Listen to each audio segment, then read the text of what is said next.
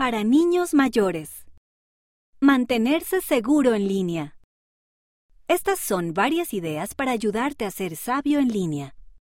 Sí, utiliza los medios de comunicación en un lugar donde haya otras personas.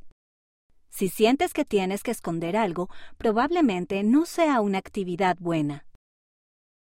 Sí, habla con uno de tus padres o con un adulto de confianza sobre cualquier mensaje, video o fotografía que te haga sentir incómodo, asustado o preocupado.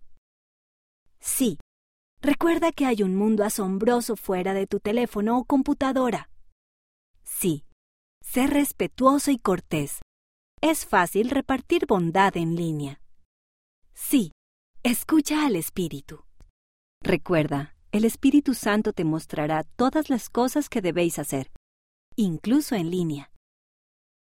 No, no respondas a ningún comentario, mensaje de texto o mensaje desagradable. Es mejor bloquearlos, eliminarlos o ignorarlos. No, no creas todo lo que leas o veas. No todo lo que ves en línea es verdad. No, no chatees ni compartas fotos tuyas con personas que no conozcas en la vida real. No.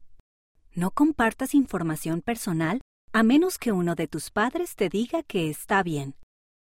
No debes compartir en línea tu contraseña, fecha de nacimiento, dirección, número de teléfono, ni siquiera tu nombre completo.